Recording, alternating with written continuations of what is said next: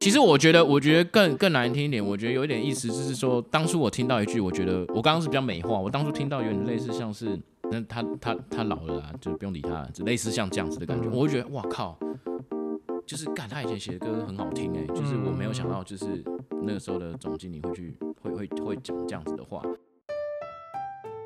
嗨，大家好，欢迎收听 Judge 疯子人，我是你们的主持人 Judge。工作的目的是做兴趣，还是要赚钱呢？当兴趣成为专业，鱼与熊掌都是你的。今天呢，我们要聊聊关于音乐界一个很重要、很重要的一个指标性的一个啊职位，叫做 ANR。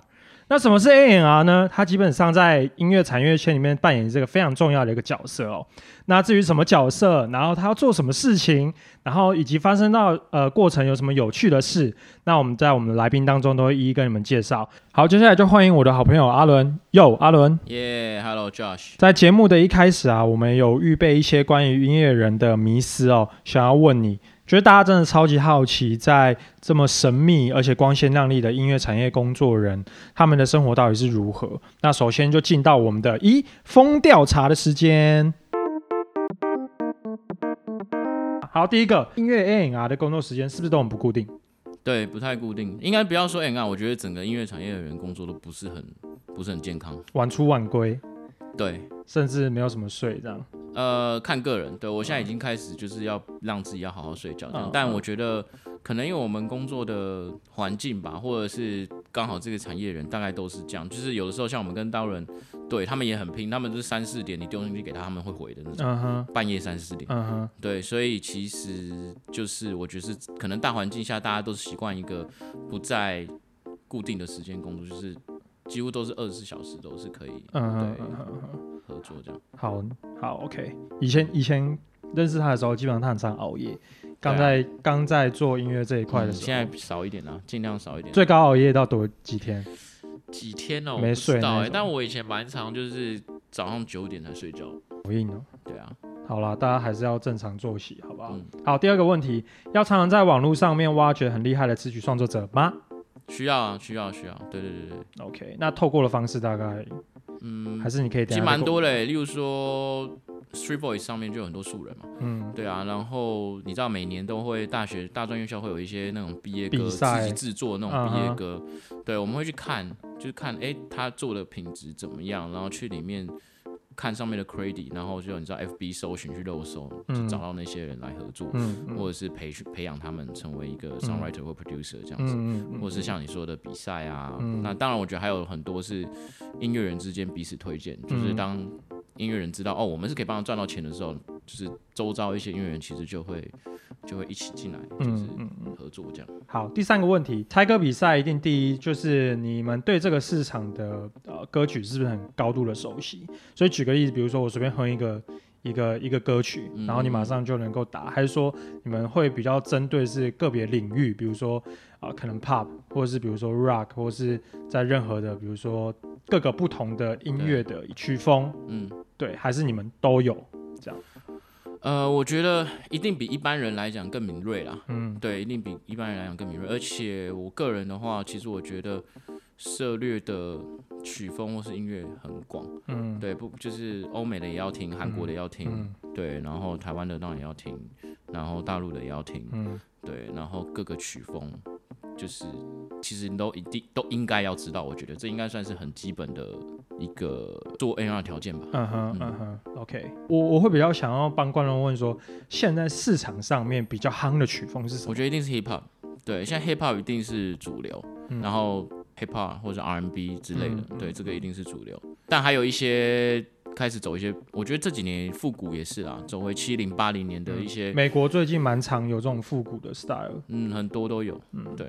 好，那下一个问题，为了追逐梦想，忍受收入不稳定的生活，你有碰到吗？像你说一开始来讲，收入不稳定的状况，我觉得当然是有可能嘛，因为不管你在技术上面，或者是你的人脉上面，其实有限，那肯定，我觉得做任何产业都是这样嘛。你今天是一个设计师，也是啊，你肯定要累积累积。一些 credit 或者什么之类，对，但是以我周遭看到的呃音乐人来讲，其实我觉得就是也没有到那么那么不稳定啦。对，当然有可能就是因为音乐产业收钱会比较慢，可能也有两三个月的就一般人来讲叫票期，但是我们就是你知道，就是你可能。你收钱的要隔两个月，嗯，一两个月之后才收得到，包含作者也是这样子吗？就是跟作者谈的话，呃，一定会啊，对啊，你想想看，你从歌曲销售出去到走到付款到走合约，然后钱从大陆打回来，或者是对整个过程其实是是需要时间的，对，不会那么快。但是我觉得相对讲，其实我自己觉得，我自己就我自己的经验看，我周遭的做音乐人来讲，其实，呃，我觉得收入其实。相对于一般的产业，我觉得没有比较差了。嗯，对，我觉得甚至我觉得跟同年纪比起来，其实是还蛮蛮蛮不错的。嗯，但但我必须要讲一件事情，我觉得。应该需要多少都会需要经过一段，比如说刻苦期啦，不会一开始就是说哦哇，我这个第一手马上就中，对，然后马上就一直狂中狂中，有会有这个状况吗？还是通多少都会有一些跌跌撞撞？我觉得一定要就是你还是要熬个两三年，嗯，对，不太可能说马上。但我觉得这真的跟个人的技术能力有关系，就是如果你真有能力的话，市场不太会去埋没你这个人才，嗯嗯。那你们是不是都常无时无刻在录音室啊？不会啊，就那你你们平常都在干嘛？都在家，都都在家干嘛？都在家，就就我们公司不太，我们公司是没有上班，一定要进公司。OK，对，所以大家想在家就在家，啊，你想去公司就去公司。对，那大部分的音乐人做音乐也都在家，除非今天是你要录音、要歌手，或者是歌手需要录音或干嘛，你才会进录音室，所以不太需要一直去。那那我更正更正这样讲好，就是啊，如果说以一个音乐人来看的话，他们在工作的时数一整天的占比时间大概会是怎么样？我觉得不一定哎，不太一定。会不会都是比如说很糗，就这样，可能想要弄啊，就会赶快弄一下，然后不弄就不弄，然后一弄就弄超久，像你一样，可能就两三天不睡觉，然后灵感一来就直接咻把它弄完这样。我觉得这看这个不太一定，这就看个人的工作习惯。对，因为像我是非常容易分心的人，所以我常常做做个半个小时、一个小时，我就要起来走来走去，嗯，然后看看看看 YouTube 啊，然后就是你知道到处晃来晃去。现在也是吗？对我其实我我不我是蛮我是蛮难就是很专注，对我我觉得我有点过动，所以基本上来说不一定嘛。但是据我说，音乐人是不是很常会就像你说了，比较没有定力啊，或者是还是你有见过的那种？有啊，我有见过，就是那种他他要写他他会写 schedule，然后对对对，我有看过非常非常极度自律的音乐人，就是交件啊或者什么，就是非常的就很。非极度自律啊，就是我觉得，对，所以我觉得这跟每个人的个性有关。嗯，对，有人是很 chill，然后很慢很拖。嗯，对，不到不到 d a y l i g h t 的当天他是不会开始动的人。嗯，对，那有的人就是他就是有办法很快，而且甚至还提早交接。所以我觉得这跟每一个人个人的个性有关，在各种不同产业也都一样啊。嗯，对啊，不带不不一定说哦，他是做音乐或者做艺术的，他就一定是很没办法自律。对我觉得。当然，自律的人，我觉得他们是能够做得更好吧。我觉得，嗯，了解，好啊。好，结束了我们的风调查，我们就有请阿伦来介绍他的工作吧。阿伦，有请。大家好，我叫阿伦，然后我现在自己创业，然后做一间公司叫好成音乐有限公司。对，然后我们是一间版权公司，同时也是一间制作公司，这样，所以我担任制作人，也担任 A&R。在这个公司的里面，大概多久了？呃，我们做了大概今年应该是第四年吧。嗯嗯，对，第四年。我我跟大家聊一下 N R 这这个角色。好呀，好呀，好。对，其实，在唱片产业里面有很多不同的专业部门。对，比如说有企划、有宣传，哈，有音乐制作，嗯嗯，对，然后有经济，诸如此类。哦，那那 A&R 其实它是一个属于比较前端的一个。一个工作，对对，那他在做的事情呢？如果大家有看过一部电影叫做《曼哈顿曼哈顿情缘》，OK，对，就是你就可以看到，就是说哦，那个主角在做的事情，大概是 N R 在做的事情，OK，对，但 N R 分成两种，嗯，对，一种 N R 就是《曼哈顿情缘》里面男主角那个角色，他们负责在找一些新人或是有潜力的人。哦，然后他们负责帮歌手去收歌，找到合适的歌曲，嗯，帮歌手做定位，嗯，哦，好比说今天一个可能三十多岁的一个唱跳歌手，就是很酷炫、很很很帅的一个女性，对，那他们可能在歌词啊，在曲风上面，他就需要按照这样子的一个歌手的方向去做一个定位，嗯，好比说一个她是一个很酷的女生，你就不可能。让他唱一些就是啊我爱不到你我就快死掉这种，OK，对不对？他他的可能他在讲爱情，可能就是一种就是呃，如果爱不到你的话，或是你不爱我的话，那你就去死吧，或者是啊我就我就不要你了，这样。就是他们是一种比较洒脱，对，所以他们透过歌词或者是音乐来去帮这个歌手做一个包装跟定型，那也合乎 TA 就是歌手的 TA 的需求，这样，对，所以。呃，在唱片端的 N R 是这样子的一个角色，那在另外一个我刚刚讲的第二个 N R 的角色是属于在版权公司端的，嗯，也就是我们在做的事情，我们会去养许多的 songwriter，就是写歌的人或是制作人，哦，然后去培养他们，并且有点像是音乐人的经纪人一样，把他们的歌曲能够销售到给刚刚我讲的第一种 N R，嗯，就是让这些歌能够让唱片端的 N R 拿去给。歌手来做使用这样子，然后并且透过呃销售完之后，然后再上架，然后不管是发行 CD 或是各种的使用，然后后续收取版税，我们再来分派版税给到我们公司的作者这样。嗯，那同时我们也帮作者去做一个能够跟能够跟歌手做一个连接，让他们帮歌手制作音乐，所以变成是这样子一个一条龙的服务这样。嗯，对，所以哎呀，大概是大致上就是分。这两种好，那就是针对 A R 这一块的话，担任这个职位的话，需要具备什么样子的一些技能？你可以简单可以跟大家分享一下吗？我觉得第一个是说，你一定要尽可能听很多歌，然后尽可能的客观。对我觉得对各种歌曲，对整个市场的敏锐度是是要非常的敏感的。OK，对，然后你才能够提供你的客户对的。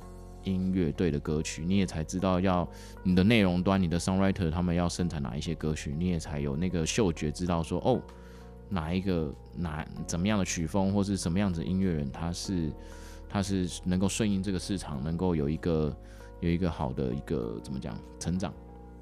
对我觉得这个是很重要的，就是你对市场敏锐度，然后你听歌的多寡。再第二个，我觉得你的沟通能力很重要，对，因为你常要周旋在于客户跟内容端。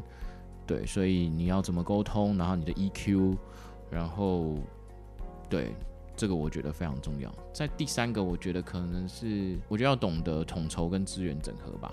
对，你要了解你手上有哪一些资源，你有哪一些大牌的老师哦，然后你可以用这些怎么样去跟客户去做一个推荐，推荐，或者是怎么样去吸引客户上门来跟你合作。对我觉得这一些都是非常重要。然后对对啊，大概是这样子。你想要聊一下你刚进音乐这一块吗？刚开始怎么会接触到？是因为我在玩乐团，然后因为你乐团嘛，所以你开始要做一些 demo 或干嘛，所以我就开始练编曲啊，在 YouTube 上面学怎么编曲什么。到后来开始做自己乐团的专辑等等之类的。对，然后一直到退伍之后，我觉得好像我也只会做音乐这件事情。因为我对我以前练财经系嘛，所以我我也对银行什么这种没什么想法。对啊，后来毅然决然，我就觉得我想。哎，你是你是不是大大四？我那时候陪你去领毕业证书哦。你是大四大？有延毕，你延毕对不对？有延毕，延毕延毕多久？延毕半年吧，还是哦没有，我延毕一整年哦。哦，对对对对对。没有，我只想告诉大家，就算你延毕也不要气馁，还是有成为一个非常好、非常成功的一个公司的老板。没有啦，没有这样讲，也毕很屌，好不好？励志，真的，我到现在我还，我讲我到现在我都还常梦到，就是我拿不到毕业证。哎，我也是哎，我，超惊，而且我都，而且我会吓醒，你知道吗？我也是，我也是，那真的是人生的梦魇。可是，而且我梦到的是，就是我不止国中没拿到，我高高中、大学都没有拿到。你想，我那个时候我已经大五了，嗯，然后我如果再。不过我就要大六啊！你大六再不过，我靠你！你只能拿一页，超给你读六年书，那你只拿一页。所以到现在我们有有时候我做梦都还梦到我那个，就是没拿到毕业证书，超。你是哪一科？因为我们同一个学校。我那个我跟你讲，我我我我的我念财经系，财经系的最主要的必修就是经济学。嗯。然后因为你经济学没有修完的话，你不能修个体经济学，所以会会挡修，你知道吗？而且我经济学修四年，我修不过，我从大一读到大四我都过不了。哎妈，怎么那么难？就不是那么难，我不知道为什么我就一直过不了。嗯，哎，是经济学吗？对啊，经济经济学超简单，为什么会过不了？对啊，然后然后我一直到大四还是，哎，我大四过了吗？还是大五才过？你应该照理来说应该是大四过，你才对解除那个党修。对，所以后来我到大五才能够念念念个经还是什么，类似像这样，反正就太精了啦，就哇。修四年修不过，超扯。嗯，会计被当三年。嗯，好，等下回到刚刚那个，好，回到刚刚好，然后所以我就玩乐团嘛，对不对？对。那于是后来哦，我就觉得我想要做音乐制作，所以我一开始其实我第一个面试的工作是音乐制作，我去制作公司。嗯，对。但后来阴错阳差，因为朋友介绍，然后另外一个职缺是唱片公司，就是做版权的部门这样。然后后来那个时候我就在想，就是呃，因为哦，因为我制作公司没有上，然后后来我就有点灰心，我就只好去做版权，就觉得哈，怎么我想做音乐，为什么要去做版权？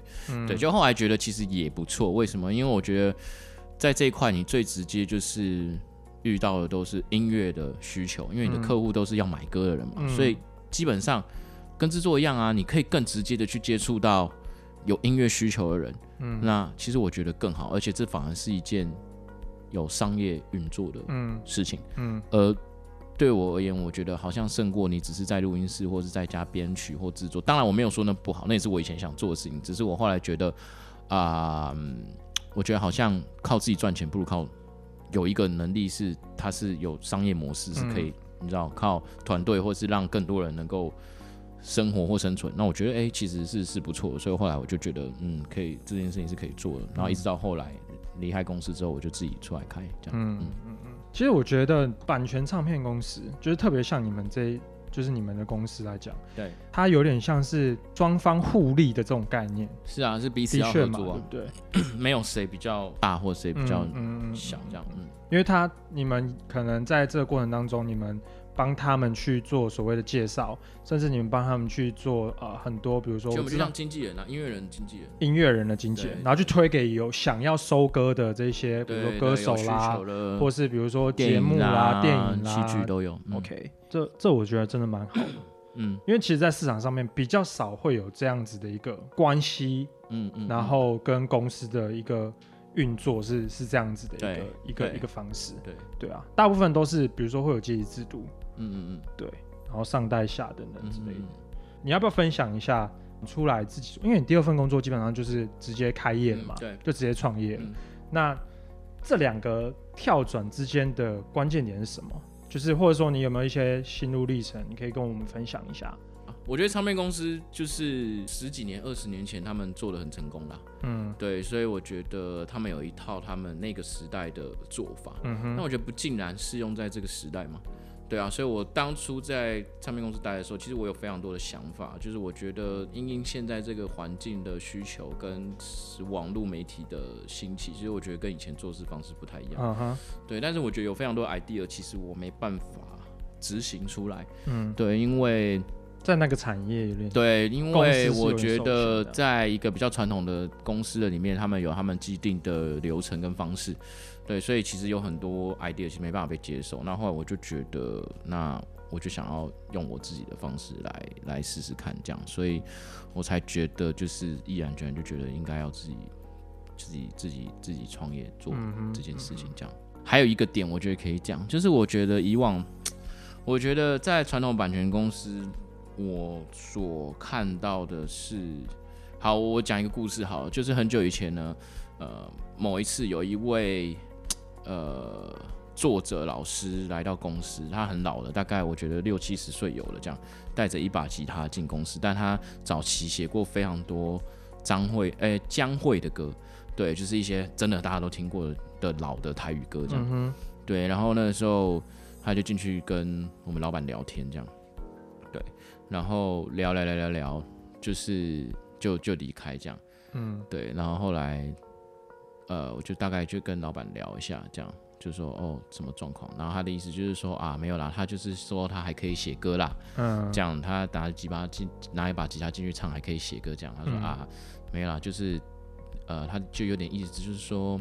我还 OK，人家对，但老板的意思就是觉得啊，人家他就是老了啦，就是不用不用不用太在意或什么。其实我觉得，我觉得更更难听一点，我觉得有一点意思，就是说，当初我听到一句，我觉得我刚刚是比较美化，我当初听到有点类似像是，就是啊，那他他他老了啦，就不用理他，就类似像这样子的感觉。我会觉得哇靠，就是干他以前写的歌很好听哎，就是我没有想到，就是我的怎么会听到就是以前的。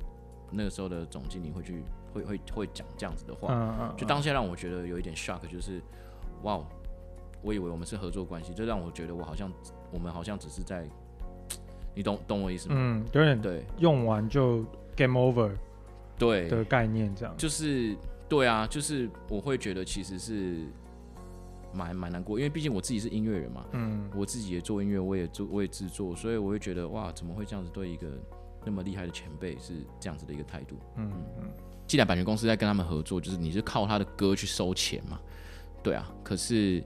却我觉得有一点不是在一个互相合作的一个状态，反而有点像只是你知道单纯靠人家的歌收钱，嗯，而不是去再去帮他创造更多的利益或是什么之类的。对，然后我也会觉得，其实这一些呃音乐人们，他们其实到年老的时候，你知道，就是其实这个时间淘汰的这个产业淘汰的非常快，因为。不管是曲风，你叫现在五六十岁的创作人，你要他现在会编曲用电脑，你要他会做 R&B hip hop，根本不可能。对，所以我会觉得，在一个嗯跟创作人合作的一个利益之下，我们应该要去想的是怎么样在他的生涯内去为他做更多好的一个生涯规划，而不是只是单纯是靠他的旧歌来收钱。嗯，对，所以。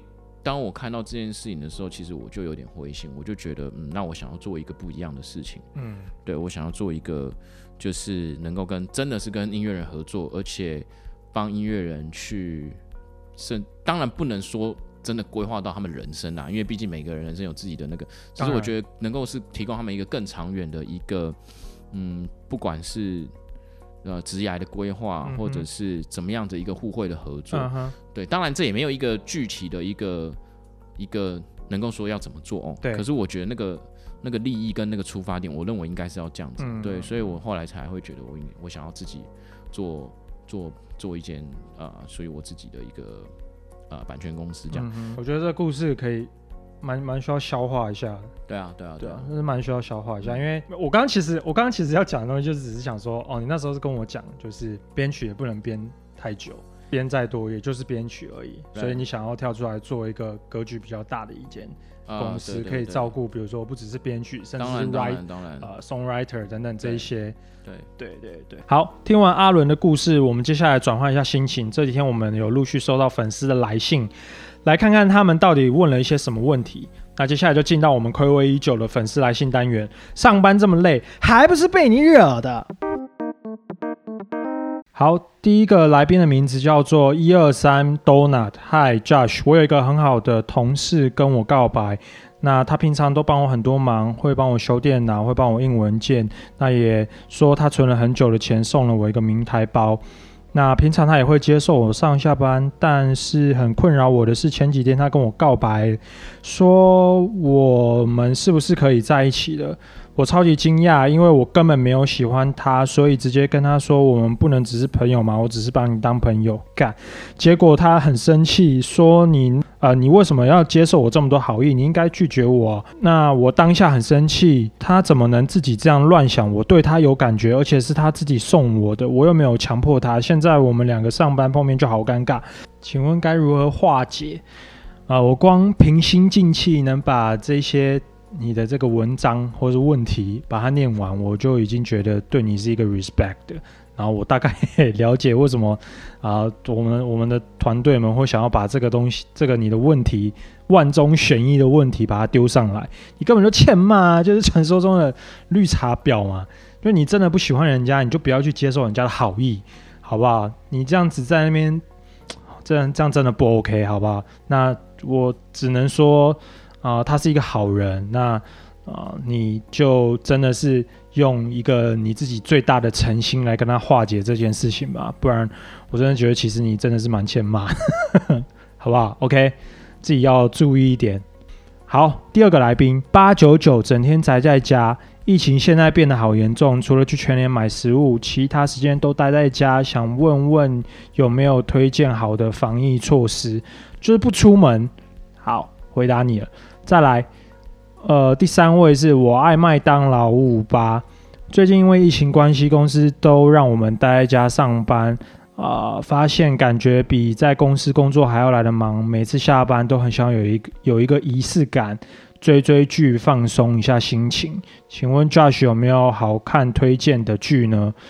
有，非常有。我号称那个新北的追剧王啊，所以推荐给你，好不好？以下几个，如果是韩剧的话啊，《Law School》，然后。黑道律师 Vincenzo，还有指定幸存者，这都超好看。那我自己是非常推指定幸存者韩版的。那美剧它已经，我记得没错，已经播三三季了。那韩剧的话，现在目前是第一季结束，这样。对，池珍熙主演，超好看，非常推，而且呃。这个步调很快。那如果是美剧的话，就很经典了嘛，就《黑镜》啊，《绝命毒师》啊等等，还有《纸牌屋》啦。那我最近还有很看、很推的一部叫做《金融战争》，超好看，推荐你。他就在讲，就是说啊，美国呃华尔街的金融界里面各式各样的一些啊阴谋，可能不为人知的秘辛，这样超级推，拜托你去看。那如果你看完这些啊。我觉得应该要等半年你才能够看完啦。可是如果你不乖哈，在在上班的时候照三餐给我追，那你可能两个月就看完这样。那你看完再跟我说，我再推荐给你，好不好？好，以上就是我们的单元。那如果有任何的问题啊，都欢迎呃听众可以私讯我们的粉丝专业，我们之后有在节目上面一一的回复你们哦。以上就是我们粉丝来信的单元。上班这么累，还不是被你惹的？那。每个人在工作上面多少都会有一些挫折嘛，所以阿伦，你要不要跟大家分享一下你在呃之前 A&R 的职位，或是现在你自己在呃开音乐公司上面遇到什么样子的困难跟挫折？那你是怎么如何去面对它的？我觉得挫折，我自己经历过挫折，我觉得可以分两种，一种是事，一种是跟人。对事上面的话，我觉得我那个时候开始，那时候公司发展还 OK。我那时候开始觉得我想要做自己的艺人，或者是我想要投资自己的歌手这样。然后我说大概花了差不多一百万左右，但是没有回收。对，可是因为我那个时候其实我觉得我在创业的初期，我还不是那么的理解在财务的规划上面，对，所以导致我那个时候现金流有一点。有点转不过来，所以我那时候就是必须要去借钱啊，或者怎么样，甚至就是你你当然跟银行借，然后跟亲戚借，或者是跟跟朋友借这样，嗯，对。然后我觉得那是一个呃，当然我们都不管人家有没有有没有什么怎么讲，呃，有没有有没有借你钱或干嘛，就是其实你都还是要很感激人家。对，人家愿意帮助你这样，或甚至他没帮助你，但也没有关系，本来就是这样。对，但是就是你也会感受到，就是说，哎，有人曾经说，哎，OK 哦，但是后来你你找他的时候，他是他是就是已读不回这样。嗯，对。那我觉得那是一个，我不会怪人家，只是我觉得，当然你心里面就会有一点，你还是会有一点受挫，而且毕竟你在那个过程的里面。在一个经济比较紧绷的里面，其实你的压力是是蛮大的。嗯，对我觉得在事情上面，我觉得是是这样。我觉得那也是一个学习，就是让你知道哦，你的财务要怎么规划，你的管理。因为以前你看到银行账本里面就是有那些钱，就以为这些钱都你的嘛，嗯，对啊。可是你没有去想到说，哦，你的营收一百块，你可能你的毛利只有三十五块，嗯嗯，对啊，你以为银行里面的全部都是，你就觉得好像你就有这些钱，对，所以我觉得这是一个在。呃，运营公司运营管理的一个成长跟学习，这样对。然后在第二个，我觉得在对人上面，其实我们这行其实我觉得沟通非常重要。特别当你合作的那你的合作的内容、生产内容这一群，他们是艺术家的时候，哇，那你就是你知道，你真的是要你要会聊天，你要八面玲珑，你要会安慰他们，你要会跟他们做一个心理智商的一个部分，他们可能。会因为感情或是一些其他的事情，就是都会对他们的工作有所影响，所以你需要时常的开导他们。甚至我觉得，呃，在对内是这样，在对外的时候，你在对付客户的时候，不要讲对付啊，你在服务客户的时候，你毕竟你要知道，你服务的对象是艺人。对艺人，他们本身也是艺术家，所以他们也会有非常多的，毕竟他们唱自己歌，他们也会有非常多的想法。嗯嗯。对，然后再来还有经纪人的想法，嗯，企划的想法，嗯，啊，呃，出资方的想法，嗯，所以其实你在服务你的客户的同时，是，你知道你是会接收到非常多不同的讯息，也有非常多的意见，嗯，但是在帮助你生产内容的这个人却是个艺术家，他也会有很多他的坚持，嗯。对，所以我觉得在这方当中，在沟通的过程里面，就会很需要很好的沟通能力。嗯嗯，对，也有过就是会一些客户的改动或怎么样，就是一就是你的你的 songwriter 会会不开心啊，很不爽啊。对，我写的或是我编的，为什么要动这样？对，然后就是啊，明明我是音乐人，我知道这样比较好听啊，你懂什么或什么可能有，也许会有这样子的状况。对，那你就需要真的，你需要在这个过程里面就是不断的沟通这样。所以我觉得累的部分。就是在对人上面，这是一种，这也是一种累。可是我觉得，当然，我们既然做这行，其实是还是很开心，在在在在做这件事情，对啊，因为我不会觉得，我觉得任何事情都是可以沟通的，就没有没有没办法解决的事情，对，都一定可以沟通的来，只是你需要帮助两边去找到一个平衡点吧，对。就你刚刚讲的，其实，在你现在所处的这个环境里面，大部分大部分都是所谓的艺术人，嗯，那。他们的想法，或者是某方面来说，我比如说是比较会是有自己的一套思考逻辑啦。我比如说，对，那你要怎么把这一些各个不同的艺术人化繁为整，然后把它统整起来？你有没有什么一些 paper？就是作为一个呃，我这样讲哈，可能一个 A N R 的角色，或是你身为一个老板的角色来看，你怎么去给这些人去做一些沟通？有没有什么什么一些小 paper？我觉得。一定是做人在做事之前，嗯，对，所以我觉得你要做一些比较，当你需要做一些比较不好沟通的沟通的时候，那很重要的是你跟这个人关系是怎么样，对，所以我觉得我们不管在跟制作人合作、songwriter 合作，或是我们在跟客户合作的时候，我觉得最关最重要的一点是，你需要先跟他们建立关系，你们保持一个友好的关系，你们是一个朋友的一个状态下的时候，其实相对来讲会好沟通很多。对，我觉得举例最简单好了，例如说某 A 客户他觉得这边应该要怎么样怎么样，那某 B 创作人的作品他就觉得，好为什么要这样改或什么什么？对，那毕竟人家是出资方嘛，对啊，所以我要花很多的时间去说服 B，那我可能就会啊，好啦，就是你知道你要安慰他，好啦，就可能就这次怎么样怎么样啊，你也要知道，你知道。客户他们有他们怎样嘛？甚至有时候还要举例跟他讲故事，怎么样说啊？不然好啦，不然那个我请你去吃那个教父牛排嘛，好不好？你不要那个啦，对啊，最常用的，你知道吗？就是你就是，我觉得 差不多跟哄女朋友是一样的概念，对。所以我觉得做人一定在做事之前，然后有关系就没有关系，这个很重要。好，那我想要再问一下阿伦，你针对就是现在整个网络的产业这一块，其实是非常新奇而且蓬勃发展，特别是自媒体，然后甚至是串流的音乐，嗯，然后 Spotify 啊、KKBox 等等这一些，那对你们带来有什么影响？OK，我觉得有正向跟呃反向的影响都有。对，我觉得当然很多人会觉得说，哦，好像因为现在有串流音乐，所以没有卖 CD 或什么之类的，所以其实能够产生的版税或者是音乐人在收到版税这块的收入是相对来讲低的。OK，对，很多人会这样觉得。可是我觉得另外一方面要去看的是说，因应网络的崛起，就是也不是网络崛起，应该说网络现在这么的这么发达。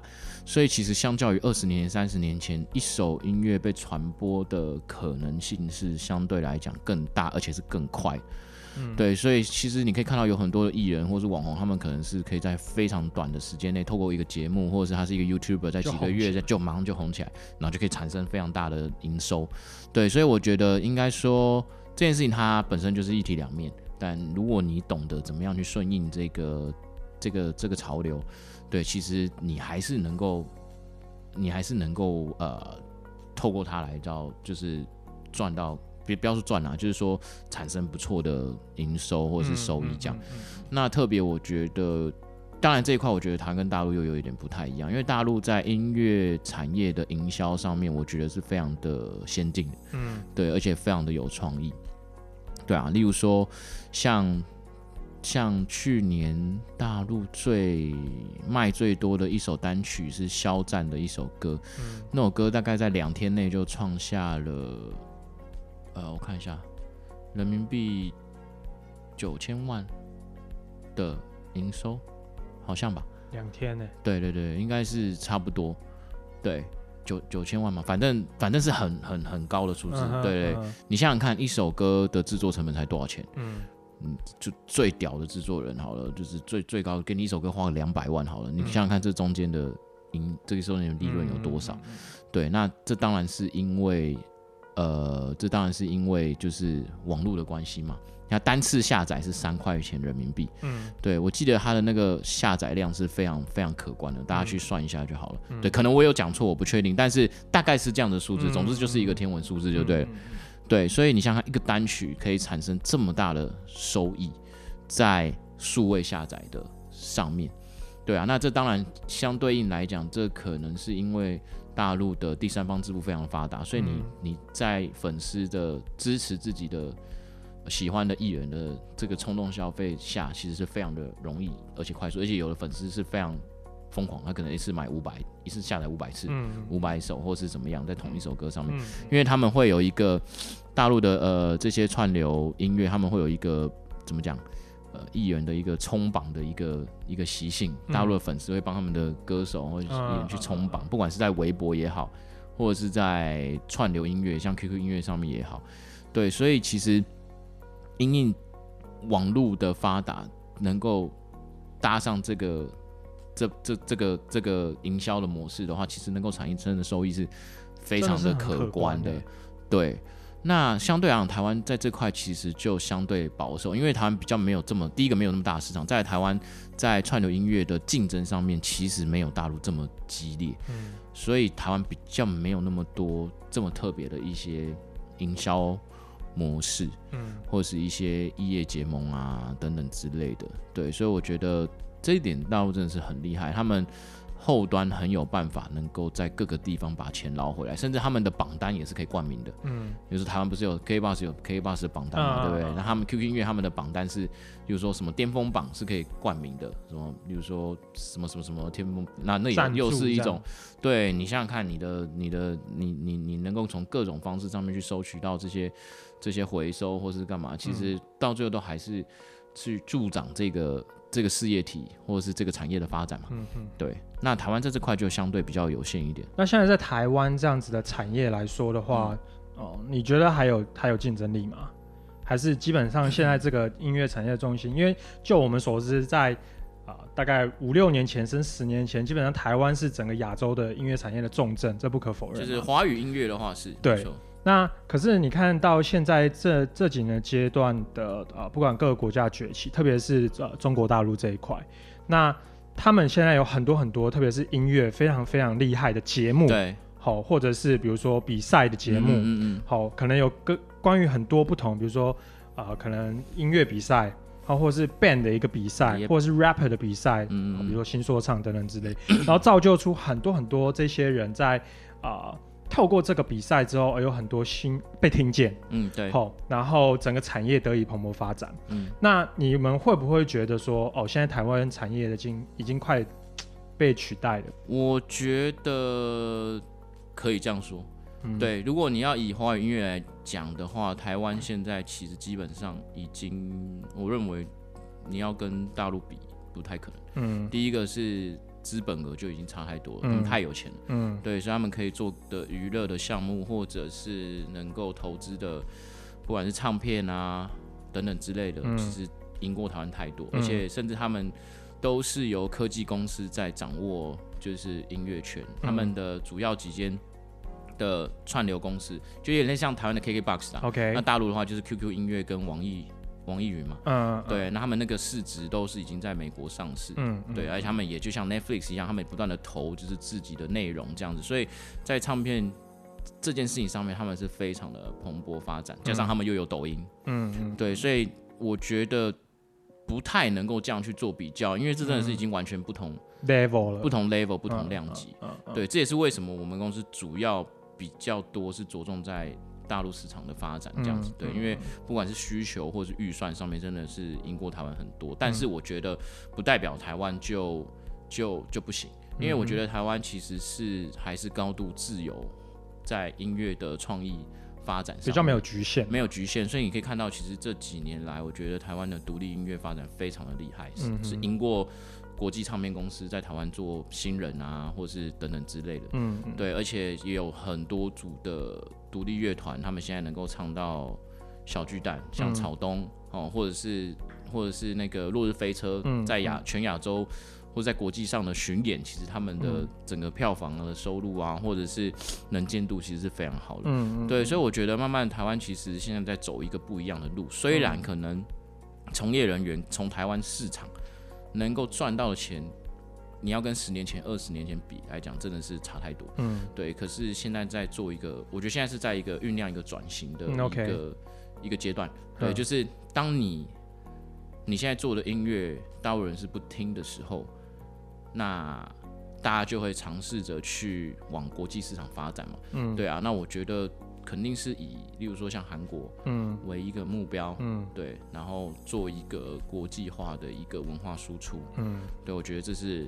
现阶段一个比较重要的目标，嗯，对。可是你有没有想过，就是其实感觉起来，在台湾的音乐产业的每一个人，其实一基本上都蛮拼命的。可是相比跟韩国比起来，或是呃其他国家比起来，我们的政府有给到很多的 support 吗？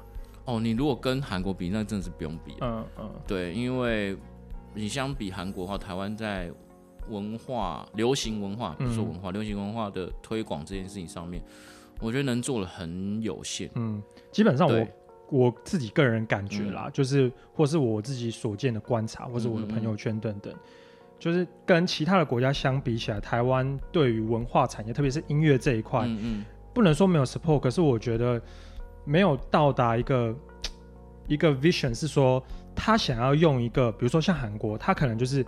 哎，我觉得我就想要用我的那个 idol，嗯，然后去渲染整一个国际，然后透过这个方式让人家知道说我韩国，I'm I'm Korean 这种概念。对。但是我觉得台湾的目前这个状况，我觉得没有看到。哎，其实台湾在做文化产业的推广上面，我觉得比较治标不治本。嗯，对啊，就是每一年就是补助案嘛，丢给你们钱嘛，你们就写嘛，有写有中就拿嘛，拿也是拿个没多少钱，几十万。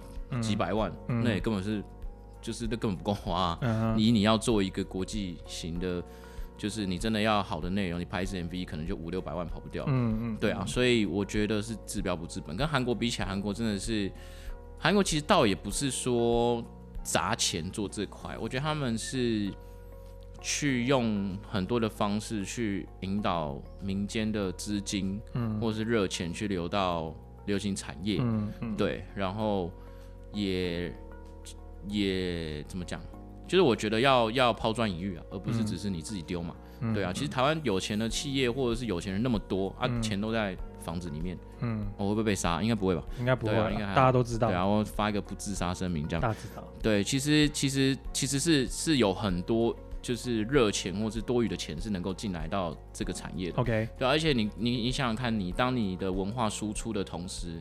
你的不管是你的化妆品啊，或者是你看韩国就是嘛，文化输出的同时，它的化妆品、它的韩韩韩国的服饰哦，相关周边全部都出去。嗯，对，所以我觉得，当然我不能够这么的主观的去说，好像政府做的有限或是干嘛，只是我看到了，我目前觉得我觉得还好，或者是我觉得有待再加强这样。但当然我很也很愿意，如果有机会的话，可以跟。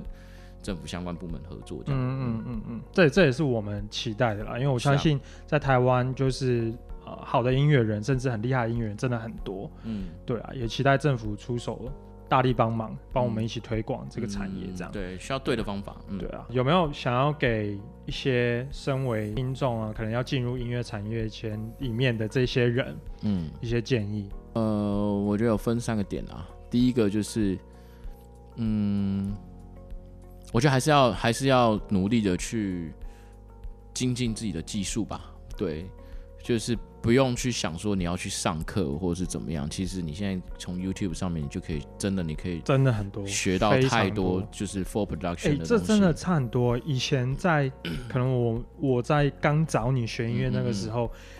会有一些东西在网络上，但不是这么的透明。对，而且 YouTube 那个时候其实还没有非常的发达，所以你要去找那些，比如说啊，compressor 到底要压多少啊，什么东西，或是比如说 reverb 怎么调啊，EQ 怎么调等这些，你要爬很多很多很细的资料，甚至要到很论坛的里面，对，然后去找。现在 YouTube 现在 YouTube 超级多哎，它甚至专门一个，比如说 compressor 或者是一个 reverb，它怎么样就可以帮你教一集，这样帮你教到会，然后啊，你的什么东西要怎么合成啊，什么东西各个曲风了，甚至他都会做一个一系列的讲座 for free。对啊，真的是 for free 耶！就我觉得跟就有点觉得恨铁不成，就生不逢时啊。对对，如果那个时候有这个这个东西已经在线上的话，我觉得。呃，那个时候，在我那个时候来讲，可能会真的是很感谢他们，所以我自己本身我觉得蛮感触这一块的。嗯，Anyway，打扰你，你可以继续。对，所以所以我觉得就是就多做啦，就是多做，不是不是不要不要说要应该要多做，就是你用你的你用你的作品来说话嘛。嗯，对啊。那我觉得累积自己的经验，然后你一定有办法能够被看见。这样，对。在第二个，我觉得要。我觉得早越早看清楚自己的定位在哪里，我觉得越好。嗯，对，我觉得，嗯，很多人在入这行的时候，他们可能还没有想清楚，他到底是要做幕后还是做幕前。嗯，他会徘徊在两边。但当然，我不是说不能又做幕后又做幕前，我觉得那也是一个好的选择。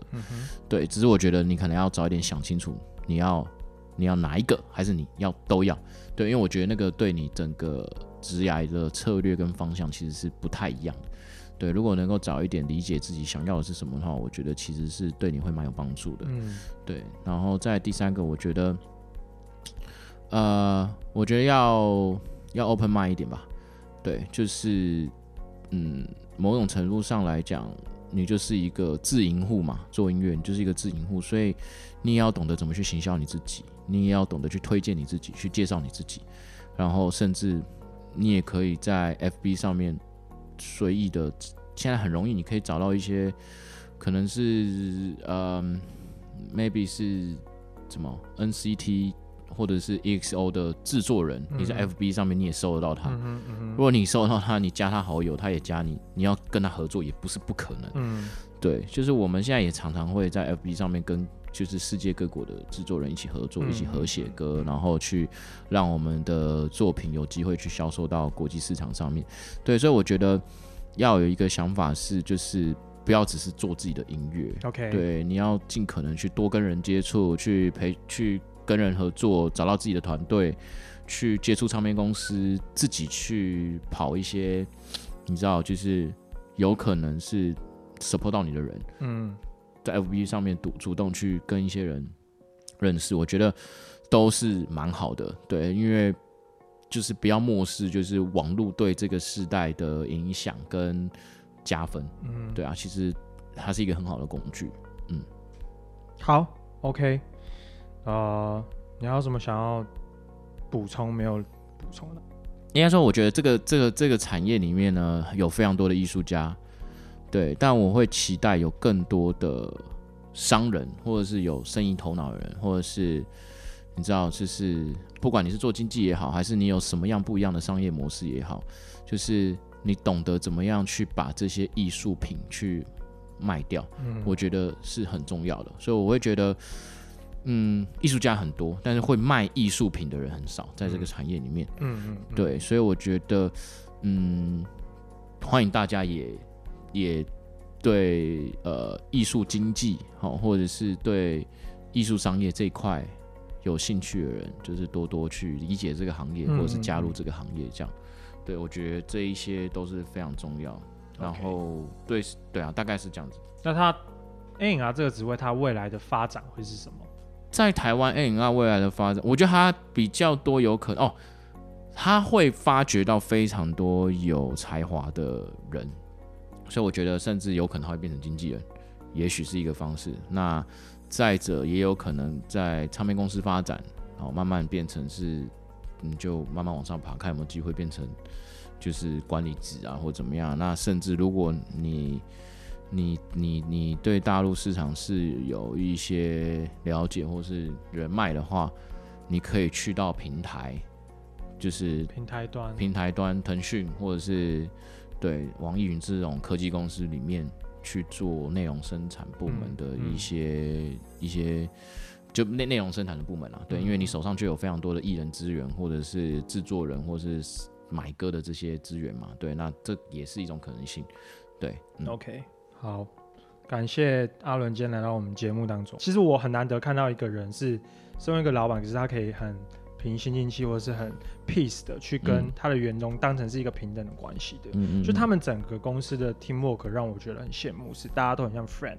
嗯。就是大家人真的都很 nice 很好，不会有什么上对下的关系。对。那我觉得这这个关系真的是很难。我觉得这很重要，而且很舒服。因为我觉，但我觉得这。呃，它的好处是什么？就是你是一直在鼓励你的你的 coworker，或是我，因为我从我在工作从来不讲员工，对我而言，我觉得大家是一样的，嗯，就是我们就是一起工作的人，我都讲同事，嗯嗯，对我觉得这会很鼓励你的同事有什么 idea 或有什么想法，是他们是会愿意丢出来讨论的，对，不然像以前在公司上班的时候，我觉得。那样子的一个环境，你有想法，你丢出来被打枪之后，一两一次两次，其实你就不太会想要再再丢意见出来了。即使你有对，可是我觉得应该是鼓励你的所有 coworker 是每一个人都把自己当成是老板。嗯，所以当你在市场最前面的时候，你了解到你突然接触到一个人，哎，这可以赚钱，或者是你哎这个东西是可以做的，你就会把这个想法或者 idea 丢回到公司，大家就可以一起讨论。嗯嗯，对，然后甚至。不然你去开一间公司，我我就是公司 support 你或这样，我觉得这也是一个方式啊。对，所以我觉得能够这样子很畅通无阻的去丢意见出来，我觉得是是是是非常的重要的。对，而且一定要去，我觉得一定要听年轻人的想法。嗯，对，一定要听年轻人，因为时代变得太快了，就是对你很，我们都很需要年轻人的意见，而不是不是去打枪他们的意见。我觉得，OK。好，我我们今天我们今天讲话算是唯一一次超级无敌震惊。平常我们都在打屁聊天，聊很多干话的。再次感谢他来到我们节目当中，然后也期待就是在他的公司里面，能在对台湾的音乐圈里面的影响力能够。呃，有更大及更广。那如果听到这一个这一集的节目的人呢，不管是啊，你可能对音乐有兴趣的，或是你想要去更深入了解音乐圈的，或是你甚至其实想要有想要为台湾的啊音乐的产业，不管你是各路好手哪个方面都好，你想要一起把台湾的音乐产业一起经营起来的话，也欢迎随时跟我们说。对，那我们可以留我的那个啦，email 啦。对对对，就是我我们我们我们真的很希望啦，就是台湾的这个产业可以可以起来这样。是当然。对，好啊，今天再次谢谢阿伦。Yeah。好，那这一集我们疯子人今天就到这边，我是 Josh，我们下次见，拜拜，拜拜。